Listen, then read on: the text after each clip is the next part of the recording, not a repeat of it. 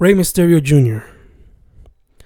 For some reason, I always feel like the underdog, like Rey Mysterio as he fought his way to be a champ, but I don't really understand. I don't want to be famous, but another side of me wishes to have that type of fortune.